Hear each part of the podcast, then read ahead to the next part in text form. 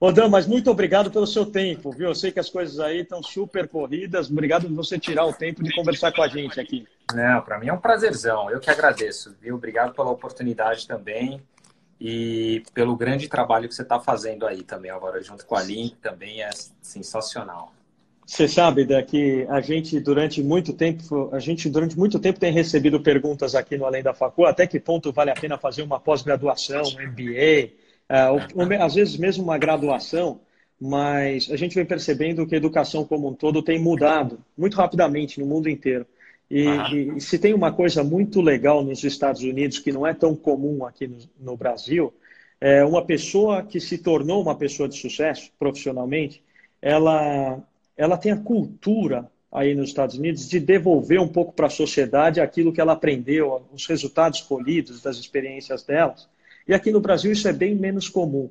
Então a gente fez questão de criar um quadro aqui no Além da Facul chamado MBA Fora de Hora, aproveitar o almoço da turma às terças e quintas para justamente tentar trazer gente uh, que já tenha percorrido, que já tenha percorrido alguma coisa na vida e que possa passar suas experiências nas mais diversas áreas para pessoas que estão começando, para pessoas que estão querendo melhorar, ou mesmo as, as mais experientes, qualificadas, que estão buscando coisas diferentes e, e se aprimorar na vida, né?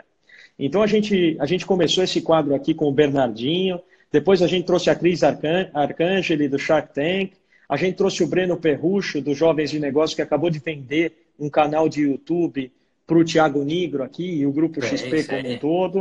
Uh, para frente tem Henrique Breda confirmado, Rony da reserva. E, e, eu fiz questão de ter você, porque você é um cara que eu tenho uma admiração muito grande é, não só pela tua dedicação, pela tua diligência com os assuntos, por ser um cara super família, por ser um cara super respeitoso, mas você tem uma virtude que me chama muito a atenção, que é a virtude da serenidade, Dan. Eu acho que às vezes que a gente interagiu pessoalmente, é verdade mesmo, acho que às vezes que a gente interagiu pessoalmente, é, você de, demonstra olhar os assuntos com bastante clareza, é um cara bastante ponderado, sem ser aquele aficionado por uma determinada opinião, mas um, alguém que está sempre olhando a figura como um todo, a, a, as imagens de forma holística, e isso eu acho fundamental para você caminhar é, de uma forma, em uma forma de sucesso, aí, seja profissionalmente ou mesmo pessoalmente. Então, meu muito obrigado por estar aqui com a gente hoje. Nossa, eu, eu, eu depois dessa já ganhei o dia, já ganhei a semana. Eu, eu que quero agradecer, Álvaro. Para mim é um grande prazer estar aqui.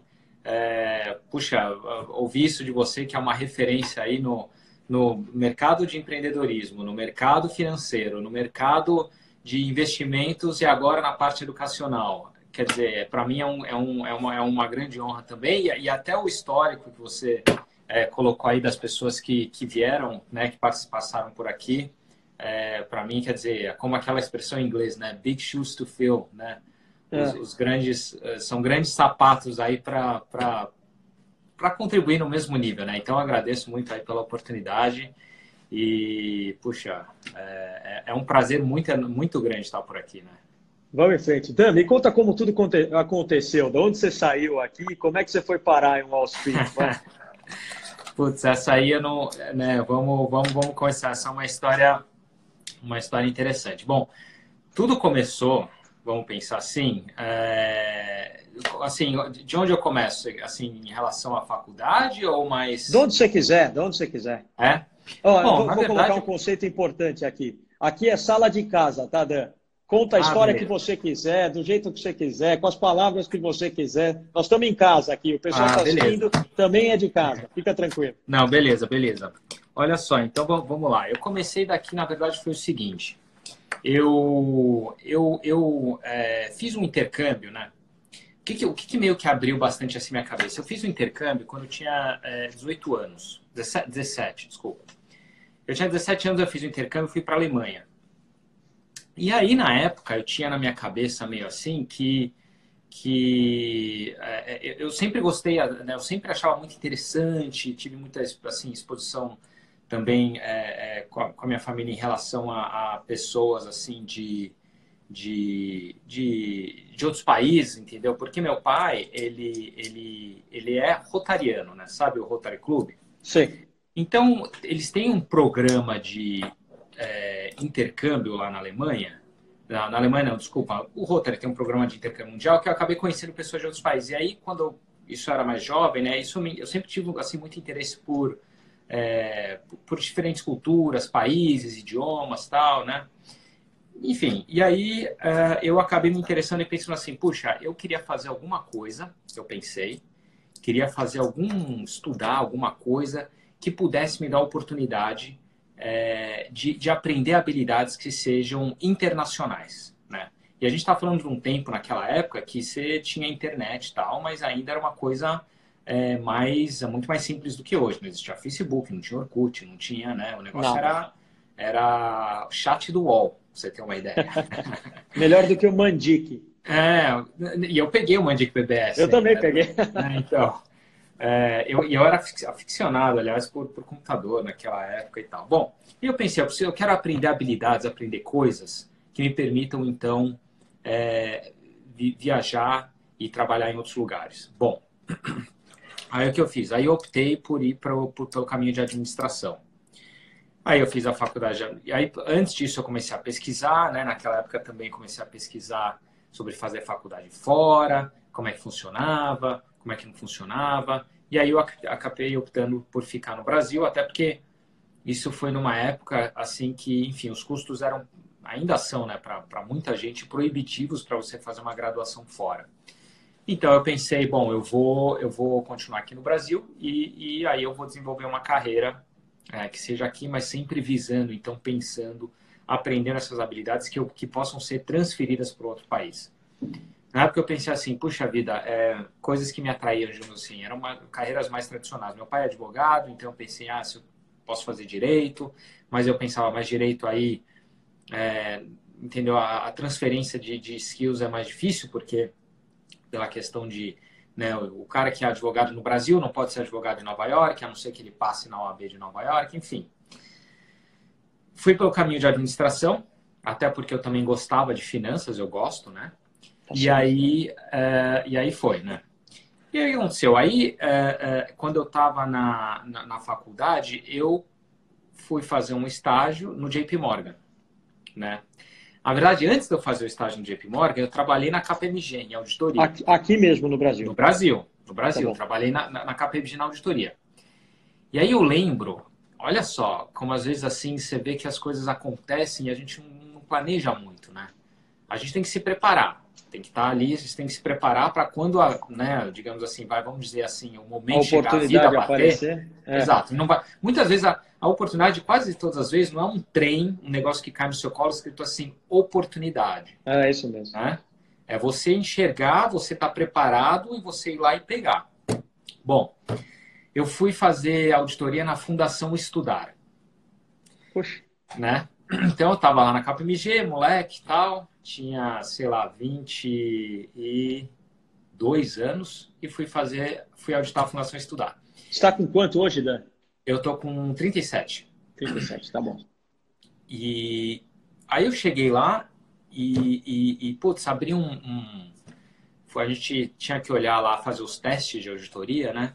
E aí eu peguei um, um uma pasta lá de um, um application para bolsa de um cara que ele era do JP Morgan e que ele estava pleiteando uma vaga para estudar em Harvard.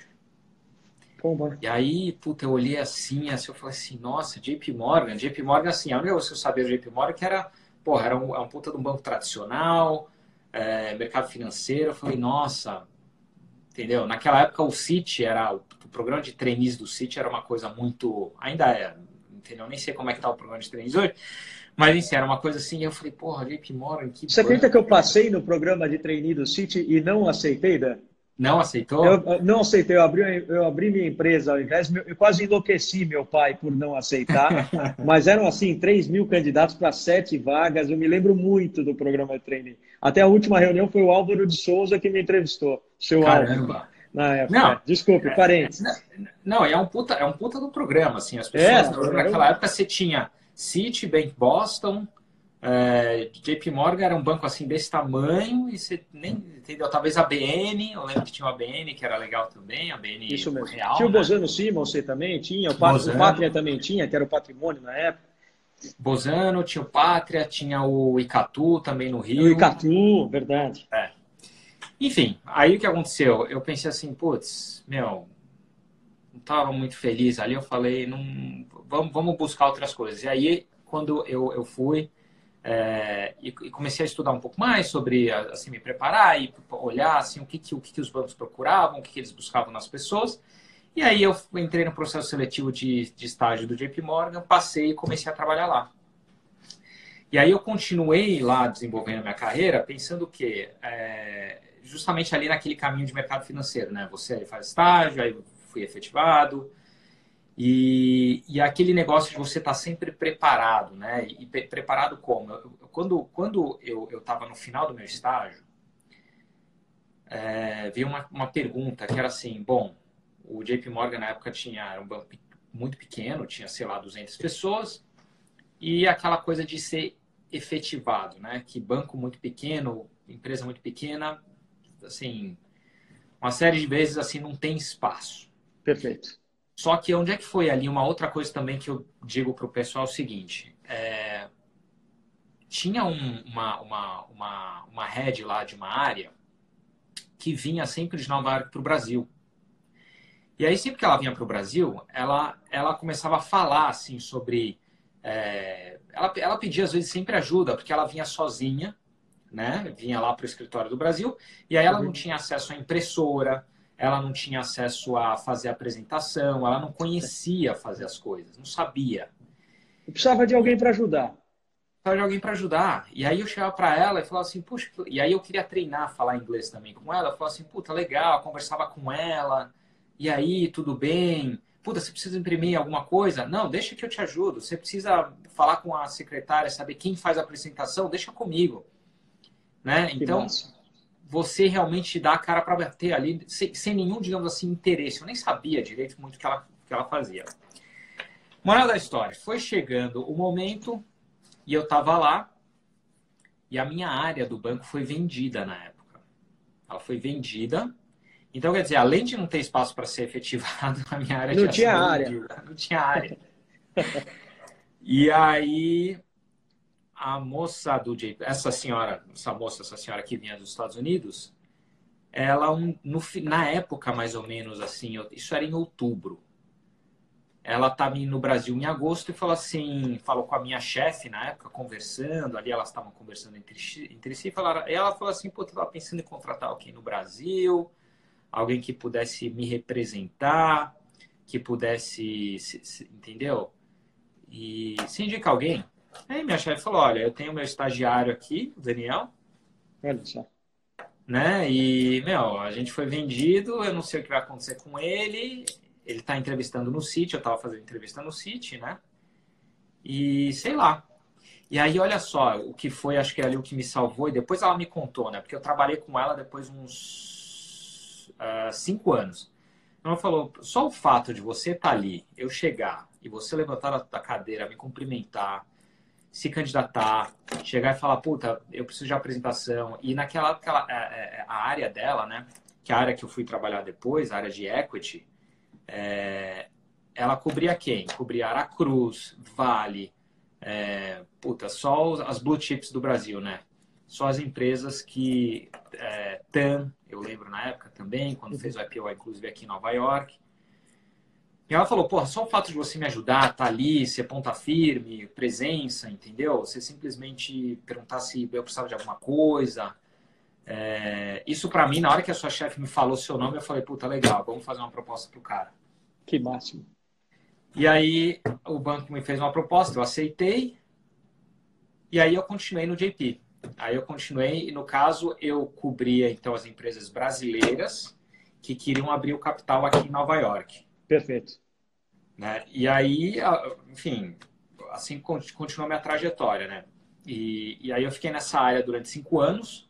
Então, puta, eu participei de oferta da, da TAM, da Petrobras, o maior IPO que teve na época, entendeu, no, no mundo, sei lá, era 150 bilhões, 120 bilhões de dólares, uma coisa assim. Petrobras, eu tava lá, é, aí eu vim, puta, aí foi muito legal, assim, foi uma época muito boa, vim fazer treinamento em Nova York, fui conhecer aqui o, o JP aqui, enfim, E onde entra Harvard nessa história, Dan? Então, Harvard foi depois. Aí o que acontece? Aí depois dentro do JP eu mudei de área, aí eu saí é. do JP e vim para Moody's, né? Onde eu tô até hoje. E aí, é, dentro da Moody's... Faz quantos anos que você está na Moody's? Vai, faz seis anos e meio. Seis, e meio, tá bom. Meio. Seis e meio. Tá bom. Só que, é, seis e meio. Cinco aqui, curiosamente, e um e meio no Brasil. É. Então, então eu fui para Moody's no Brasil. E aí também uma outra coisa importante é o seguinte, para todo mundo que está assistindo a gente é, galera, abram a boca, entendeu? Não adianta você ficar ali sentado só esperando que a coisa aconteça, né? É importante você sempre abrir a boca. Em que sentido? Que sentido? Duas coisas. Primeiro, as pessoas não vão saber se você não falar. Não adianta que esperar que alguém vai bater no teu ombro e vai falar, entendeu? Você tem que falar, você tem que falar.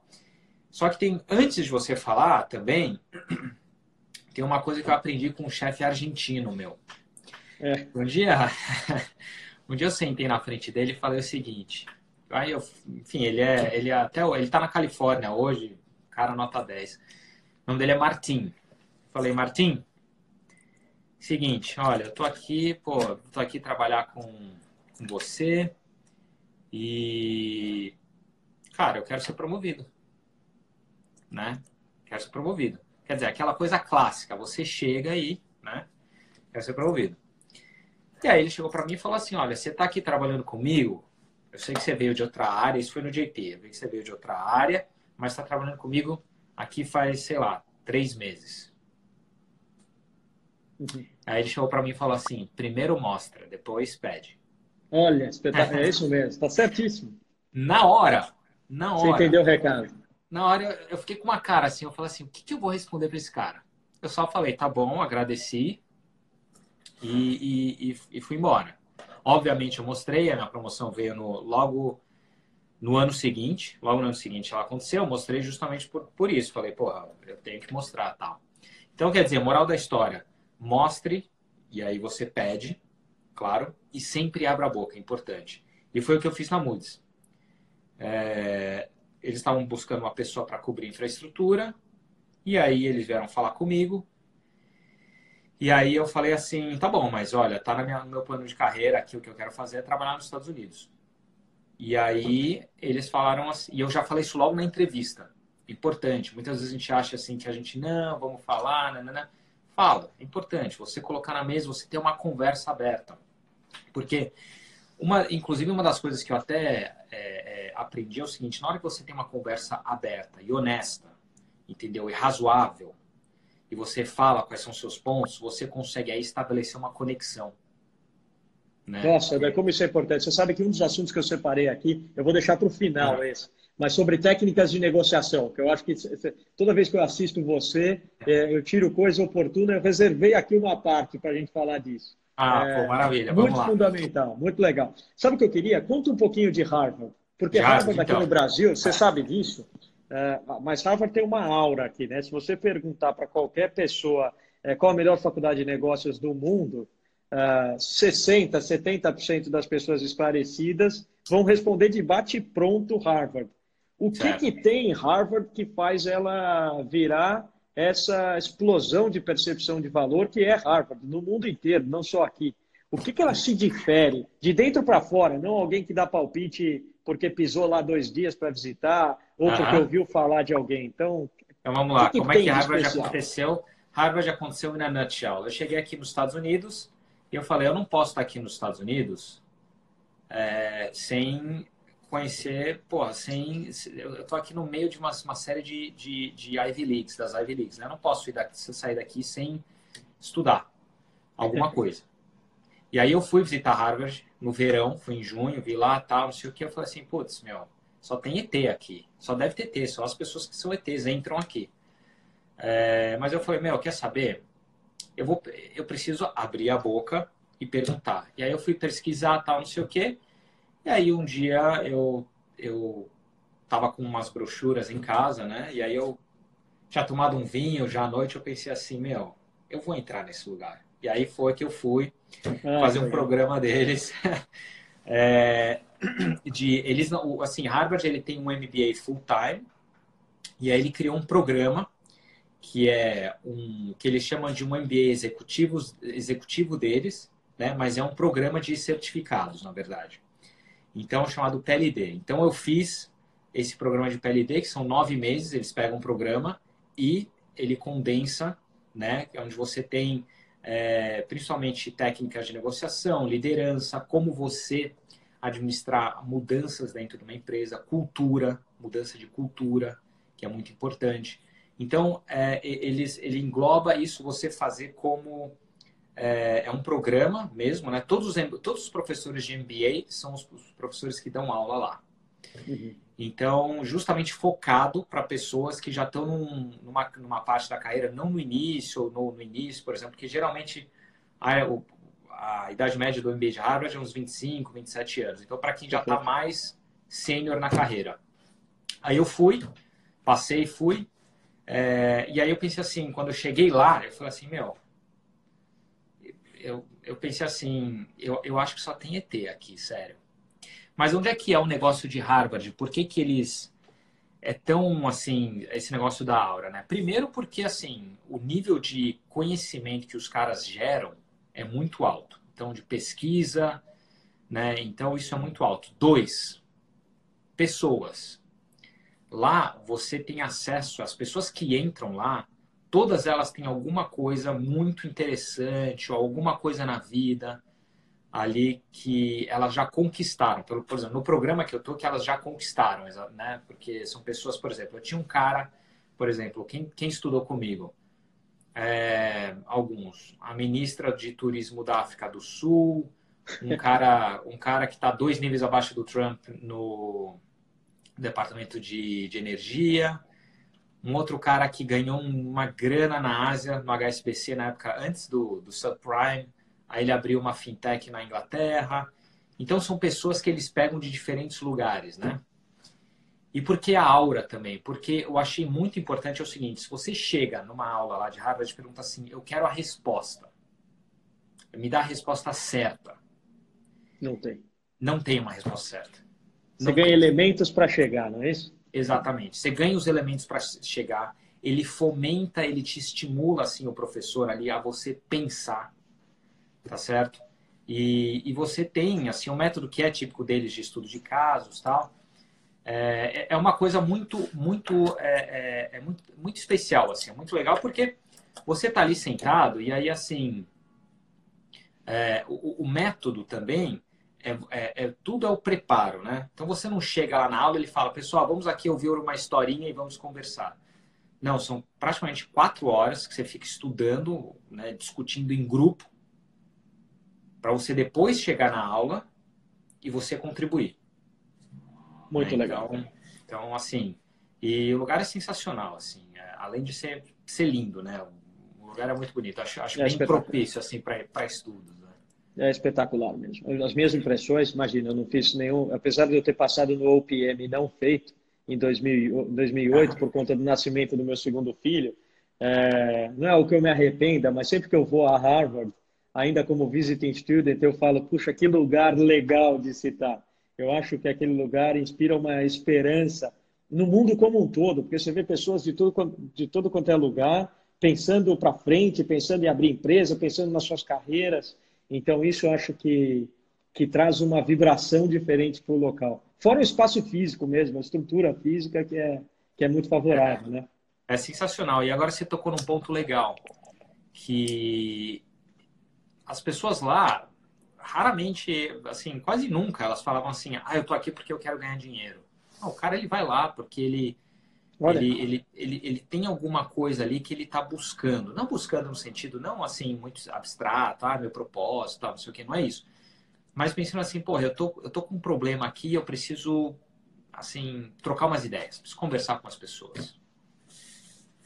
Isso é muito legal.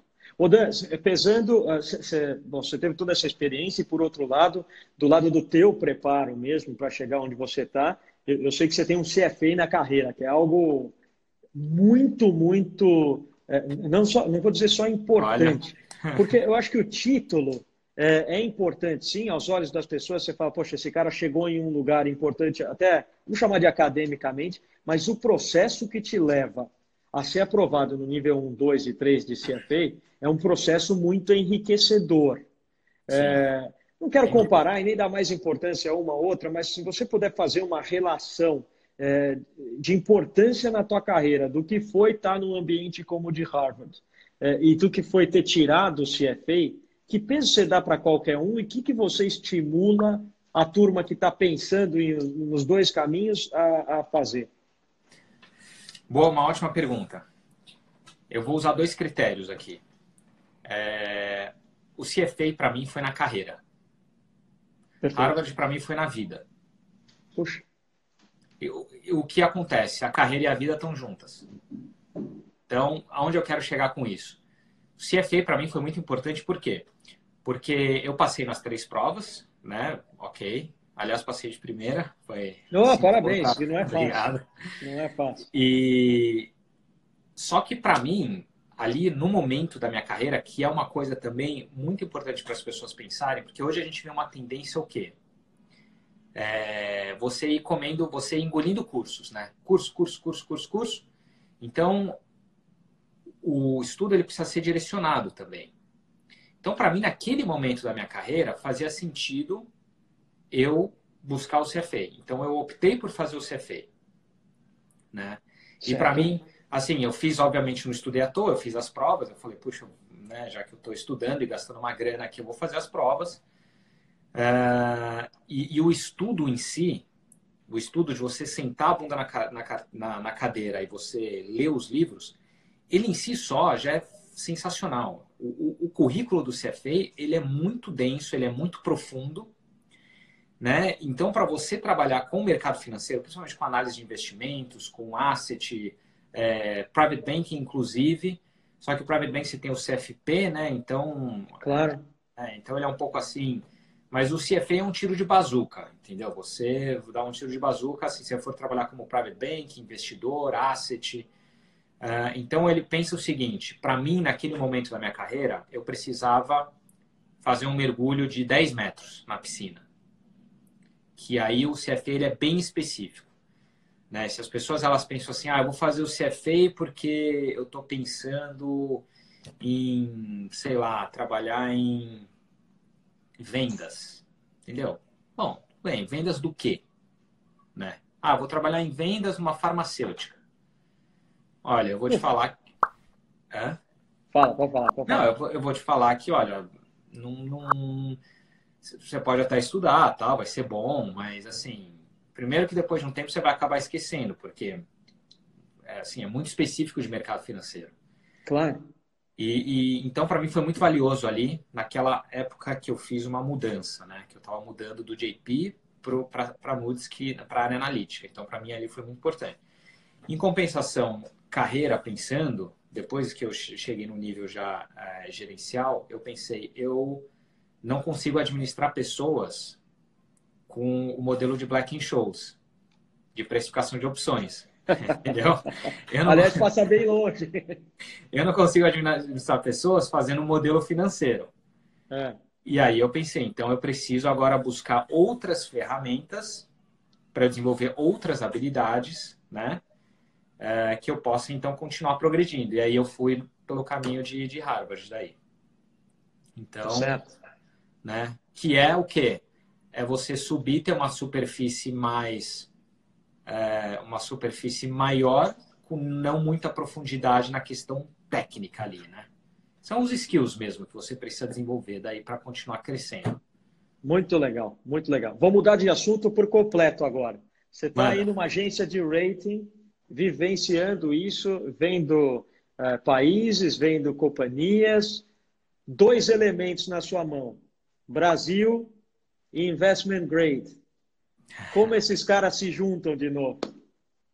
Olha, eu especificamente, bom, vou dar um disclaimer aqui, é que essa é uma opinião pessoal. Não, Boa, é importante. É uma opinião pessoal, não representa a opinião da Moody's. Eu especificamente não cubro soberanos, você tem uma área que cobre soberanos, eu cubro empresas de, de infraestrutura e aqui nos Estados Unidos, né? Agora, Brasil Investment Grade, né? É, bom, o que a gente tem, o que a gente, não posso falar, estou falando o que eu tenho enxergado, que é. eu tenho enxergado é o seguinte, é, reformas, né? Então, a gente tem, assim, eu tenho, tenho enxergado que o Brasil, a gente, o Brasil, a gente falando como brasileiros, né, entrou num certo atoleiro durante um tempo. E agora as coisas, acho que já há algum tempo, até conversei, eu fui almoçar com um amigo meu que ele cobre infraestrutura no Brasil, mas ele trabalha em banco. Ele falou: olha, tem muita oportunidade, então as coisas estão começando aí, claro, entendeu? Depois da Lava Jato existiu um, um, um buraco aí, principalmente na parte de infraestrutura, que precisa ser preenchido. E a gente tem visto, ele tem visto bastante oportunidade, né? Então, acho que o ponto aqui é a questão de reformas, né? E fazer com que o, o país volte a uma trajetória de crescimento. Agora, você tem uma coisa que é, que, é, que é complicada ali no Brasil, que é o nosso ambiente político, né? E aí eu não estou falando de Bolsonaro, de, de, petista, PT ou Bolsonaro, não é isso. Eu estou falando que a gente tem ali é, um, um, desafio em relação à aprovação de reformas. Você tem um Congresso e você precisa né, ter um capital, o, o, executivo, eu digo o poder executivo, o presidente, como também o legislativo, precisa ter um, um poder de, de negociação ali forte, entendeu? Porque uhum. tem, tem, tem diversos interesses ali por trás que você precisa fazer uma série de manobras para aprovar umas certas reformas. Então, é, é, isso como eu enxergo, entendeu? A gente precisa é, sair da primeira marcha e engatar uma segunda para o carro começar a andar mais, mais num, num, num momento. Criou aquele momento, né? Acho Perfeito. que aí o, o, país ele vai começar assim a, a caminhar melhor. Eu não sou muito fã de, de, assuntos políticos, até porque eu não acompanho muito, acho que cada um tem que fazer sua parte, a turma lá de Brasília tem suas intenções, seus objetivos, não vou entrar no mérito se é bom, se é ruim, mas pelo fato de você estar tá aí, talvez você possa trazer alguma coisa que agregue muito para a gente de eleição americana. É, como é que estão as coisas aí? Como é que vocês estão vendo as coisas é, no geral? Democrata, a gente vê que está struggling, se puder usar o verbo daí, para ter alguém que faça frente ao Trump. Hoje não tem a mínima chance, ou tem? Olha, hoje eu acho muito difícil, como eu enxergo. É. É, eu acho difícil, porque vamos pensar o seguinte: o, eu, eu, os democratas agora, nesse momento, eu enxergo no momento como o PSDB, fazendo um paralelo, o uhum. PSDB no Brasil, né, a direita no Brasil, e nas eleições de 2000 e... É, peraí, não vou confundir aqui, na eleição de 2012. Uhum. Né? É, foi 2012 que teve eleição? Foi 2016, agora. É. Ah, não tem eleição para presidente esse ano, não, 2022, né? Não, 2022. Foi 22, é, 18, é, que a gente. E, 14. 14. 14. Porque é o seguinte, o que acontece? Você tem um cara, você, tem, você tinha na época uma Dilma, apoiada pelo Lula, entendeu? E ali, a, né, o PSDB, a, né, a direita ali, estava meio assim, pô, mas vai ser o Alckmin, vai ser o Aécio, vai ser, né?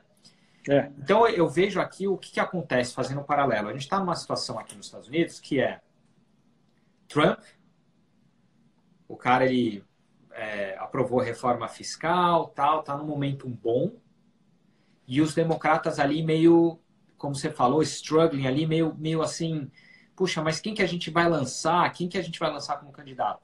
Aí você tem o Bernie Sanders, que ele é, é bem radical, digamos assim. Você tem agora o, Mike, o Michael Bloomberg, que foi prefeito aqui da cidade de Nova York, que, aliás, o pessoal que é aí do mercado financeiro que tem o terminal da Bloomberg é o cara dono, o maior acionista da Bloomberg. Que está pondo dinheiro na física para a campanha, não é isso? Pondo, pondo dinheiro na física, já gastou mais de 500 milhões de dólares. Oh, você bom. tinha um outro cara chamado Pete Buttigieg, mas ele saiu da corrida. E quem mais aí que você tem? Você tem o Bernie Sanders, você tem a Elizabeth Warren. E aí eles estão estão meio ali, meio que assim, sabe, batendo cabeça ali. E o Partido Republicano está falando assim: é Trump. Nosso candidato é o Trump, candidato é à reeleição. É, o, o, aliás, para o pessoal aqui, eu não vou me delongar, obviamente, porque não é, o, não é o intuito da live, mas o, o, sistema americano de lançar o candidato é diferente no Brasil, né? Então, claro. hoje, se é hoje, hoje é o que a gente chama de Super Tuesday acho que é hoje, ou é hoje ou é semana que vem, que é a super terça. Tá. Significa o quê? É, um grande número de estados vai se reunir, os partidos, né, nos seus estados, os democratas e os republicanos, para definir quem eles vão lançar de candidato. Uhum. É, e aí eles definindo ali, eles vão falar, olha, o nosso candidato para as eleições vai ser, pum, a gente acha, eu estou vendo aqui, parece que vai ser o Bernie Sanders. Tá certo. Ou, ou pode ser o Mike Bloomberg. Tá meio ali a disputa. Então, putz, é. E, e, os republicanos, assim, meu, é Trump na cabeça. E eu acho, eu acredito pessoalmente que ele leva, viu? É, enquanto a economia estiver andando, grande chance, né? O It's the Economy Stupid nunca funcionou tanto. Exatamente. Economia, pô, não dá para parar. Tá certo.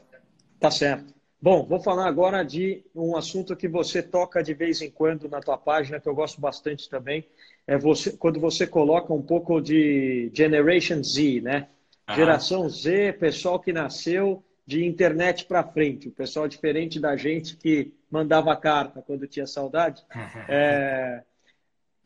Eu, vejo, eu vejo muito essas perguntas aqui, do, do meu lado aqui, de, de, do time todo aqui de Além da Facul, né? Eu sinto muito que a turma mais nova, eles estão muito atrás de uma receita de bolo para ter sucesso.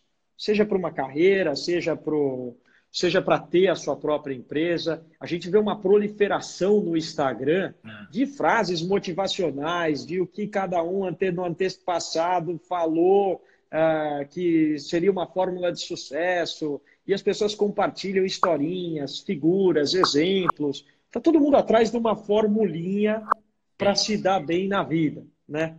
Até que ponto esse negócio dá certo? Até que ponto é pôr a mão na massa, dando a cara a tapa, aprendendo por tentativa e erro e indo adiante? Como é que você vê isso? É, é, eu, eu, vou te falar uma coisa. Eu juro que eu pensei nisso. Isso assim, a gente nem conversou antes aqui da, da live, mas hoje de manhã eu estava pensando nisso. E a palavra Olha. que você falou, receita de bolo, foi a palavra que veio, a frase, assim, a expressão que veio na minha cabeça, receita de bolo. Olha, estamos conectados, que bom. E eu concordo, assim, e eu, eu, vejo muita coisa assim no Instagram, é o seguinte, é, é, muito, muita coisa aqui no Instagram, no Instagram, e as redes sociais no geral, é mais do mesmo, né? Pensando o seguinte, é frase motivacional, é, e, e, eu acho que essas frases, elas são assim, meio, elas trazem um certo alíviozinho, de você ler aquilo, né? Do tipo, pô, não, eu vou conseguir, eu vou conseguir, basta acreditar, entendeu? E eu vou te falar, não tem receita de bolo. Não tem. Não tem receita de bolo, não tem o caminho certo, né? O, o que que o que que tem, digamos assim? É, primeiro lugar, quem vai fazer o teu caminho pode parecer assim papo de autoajuda, mas é a mais pura verdade. A sua, a sua, a sua vida, a sua né, biografia, digamos assim, é você quem escreve. E a questão da receita de bolo, né, não adianta você fazer exatamente os mesmos passos que alguém fez, em quem você se espelha muito, em quem você, né, se você tentar fazer os mesmos passos, não vai dar certo. Por quê? Porque é outro momento, é outra pessoa, ela pensaria diferente, ela agiria diferente. Então, é muito importante o pessoal pensar o seguinte: antes de você pensar, ai meu Deus, qual que é o meu propósito, para onde eu vou, o que eu vou fazer, faça. Faça alguma coisa. Entendeu? Perfeito. Né? Não interessa se é você, é, digamos assim, é, entrar num trabalho, não gostar e sair, entendeu? Ou uhum. você é, começar uma empresa depois fechar, entendeu? Por uhum. quê? Porque muitas vezes a gente acha que é uma receita de bolo, e aí você vai lá e fica sentado na cadeira pensando quais são meus próximos passos, o que, que eu vou fazer, o que, que eu vou fazer, e acabam fazendo nada. Tá Nossa, André, como, como eu acredito nisso que você está falando. Eu, eu concordo 110% com você. Então, é, exatamente, não tem uma receita assim. E eu acho que as pessoas hoje em dia elas têm o que, que paralisa quando eu começo. A... Acho que as pessoas elas têm um certo medo de errar. Por quê? Porque, né? O, o tem um ditado aqui nos Estados Unidos chamado assim: Everybody loves a winner. Né? Todo mundo adora um vencedor. Uhum. Né? Então a gente põe lá assim, por exemplo, porra, Steve Jobs, ou Bill Gates, ou vamos vamos baixar um pouco então o nível. Vamos pensar Gary Vee ou vamos pensar, pô, Kobe Bryant, entendeu? Você pega uhum. esses caras, é, todo mundo bate palma. Só que até ele, ele não nasceu pronto lá. Ele teve toda uma trajetória, né, todo um caminho. O que é importante? Você se cercar de pessoas boas, você conversar, você ter mentores, você conversar com gente que já passou talvez por uma situação parecida ou está em algum lugar que você gostaria de estar. E aí essas pessoas elas te dão certas pistas, mas elas não vão te dar o caminho. Perfeito. Né? Acho que é isso. ah, super, super bem colocado. Bom, nossa, está passando muito rápido aqui. Temos, temos 10 minutos. Ah, uma pena. Dan, uma pena mesmo. Eu tenho, eu tenho, se você vir aqui, ó, eu fiz um caderninho aqui de coisas que eu queria conversar com você, mas eu vou, vou tentar botar esses 10 minutos num assunto que eu acho muito legal e até de forma prática para as pessoas. É, teve alguns aspectos que eu vi ao longo do teu Instagram que eu acompanho que me chamaram a atenção no que tange a técnica de negociação, que eu acho que é um assunto que dá para dá a gente colocar em vários aspectos da vida profissional, relacionamento, relacionamento entre pessoas, relacionamento amoroso. Uh, então, algumas coisas me chamaram a atenção. Por exemplo, quando você fala da importância do silêncio numa negociação, você não ter medo de, de deixar uh, o espaço sem nenhum som e esperar outra pessoa se manifestar. É, você coloca muito a questão de que no primeiro minuto ou nos primeiros segundos que você está de cara com uma pessoa, aquilo naturalmente gera a sensação de confiança ou desconfiança. Mas ao invés de fazer uma pergunta, usa aí sete, oito minutos, ou o tempo que você quiser, menos se for preciso. O que, que dá para a gente passar de técnica de negociação, Dan? ou de aspectos negociais? Acho que isso enriquece muito o bate-papo aqui. Ó, técnicas de, de negociação, é, vamos, vamos pensar aqui. Deixa então, até para eu, deixa eu é, pensar umas coisas assim. Olha, é, em primeiro lugar, você tem que ter claro na tua cabeça o que, que você quer, né? Então, assim, você precisa ter uma. Acho que são algumas coisas que são, assim, eu, eu diria cruciais. Vamos pensar em três coisas quando você pensa numa negociação. Primeiro é você saber o que você quer. Então, é o seguinte. Dois, você ser razoável. Razoável não é abrir concessão, se, o, se você está querendo vender por 20, o cara fala 10 fechado, não é isso.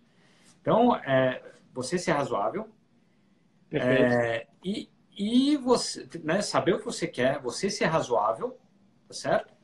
Uhum. E também estar aberto. Estar aberto Legal. no seguinte sentido: perguntas abertas, ouça mais, entendeu? que às vezes a gente chega numa negociação muito de cabeça dura. Não, primeiro, não é pessoal, galera. Na hora que você vai negociar, não é pessoal, não pensa assim, ah, mas eu tô com raiva porque o cara ele tá me passando a perna, tal. Não é isso. Então vamos lá. Primeiro, é, então, é, é o pessoal costuma achar que negociação é rouba-monte, né?